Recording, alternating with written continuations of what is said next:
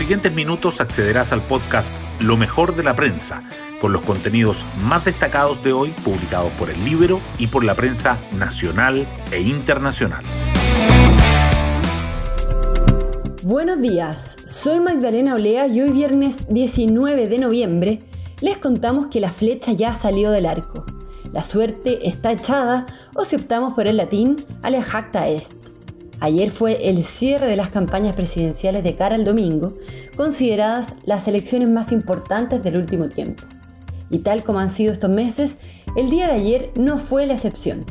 Finalmente, las millonarias asesorías de la candidata senadora del Frente Amplio, Karina Oliva, aterrizaron en el Ministerio Público. ¿Podría afectar esto al abanderado de apruebo dignidad, Gabriel Boric? No es claro, ahora que quedan solo dos días de los históricos comicios. Las portadas del día. El fin de la campaña electoral hace que los comicios del domingo acaparen los titulares. El Mercurio dedica sus fotos principales a los actos de cierre de los abanderados y destaca el reportaje del The Economist sobre los comicios en Chile. El electorado está al borde de un terrible error, sostiene. La tercera resalta que los candidatos se despliegan en regiones en la antesala de las inciertas elecciones. Diario Financiero subraya que el dólar toca máximos de 18 meses y el IPSA cae por quinto día en medio de la volatilidad electoral. El Libero abre con la denuncia contra Boric por lanzar a un perro. ¿Qué dice el dictamen de Contraloría?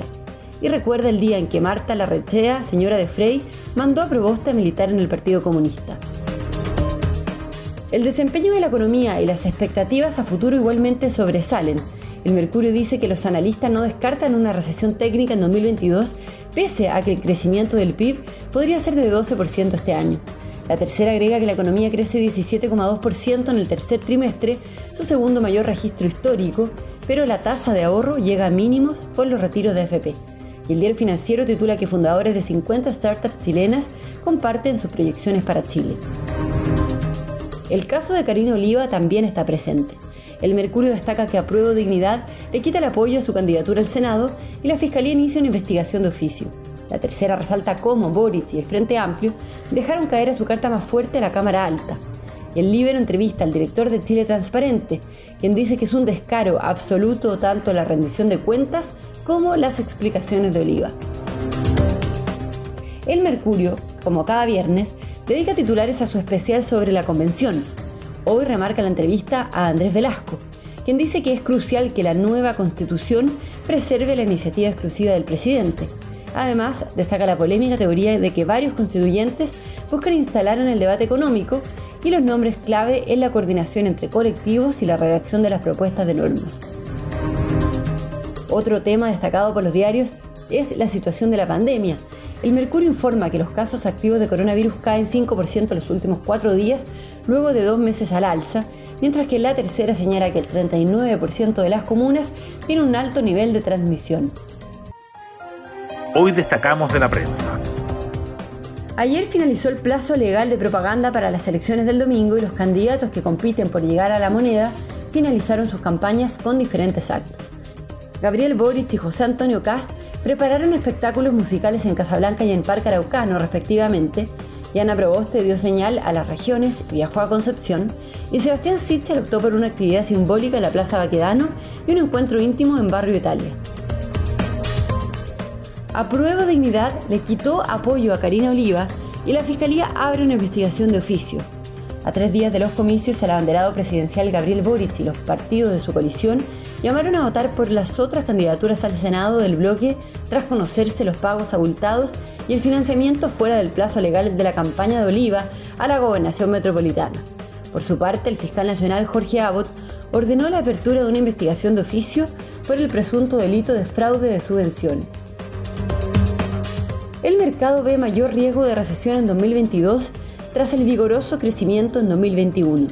El PIB de Chile creció 17,2% en el tercer trimestre, su segundo mayor registro de la historia, impulsado por la inversión y el consumo. Sin embargo, la tasa de ahorro llega a mínimos por los retiros de AFP y la fortaleza de la recuperación económica, con las proyecciones que apuntan a un crecimiento de entre 11 y 12% este año, deja una alta base de comparación que refuerza los temores de una recesión en 2022.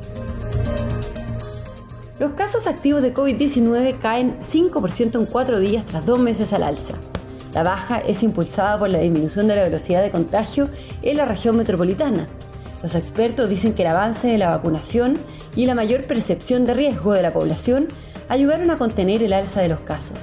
No obstante, el 39% de las comunas en Chile tiene un alto nivel de transmisión, según parámetros del Centro para el Control y Prevención de Enfermedades de Estados Unidos. El gobierno le pedirá al Congreso extender 15 días más el estado de excepción en la macrozona sur.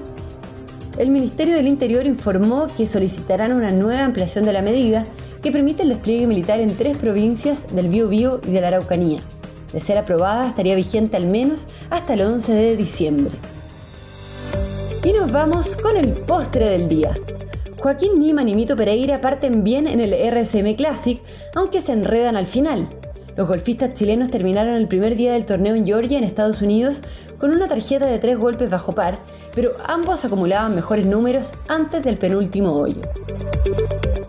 Bueno, yo me despido, espero que tengan un muy buen fin de semana y nos volvemos a encontrar el lunes, después de las elecciones, en un nuevo podcast, Lo mejor de la prensa.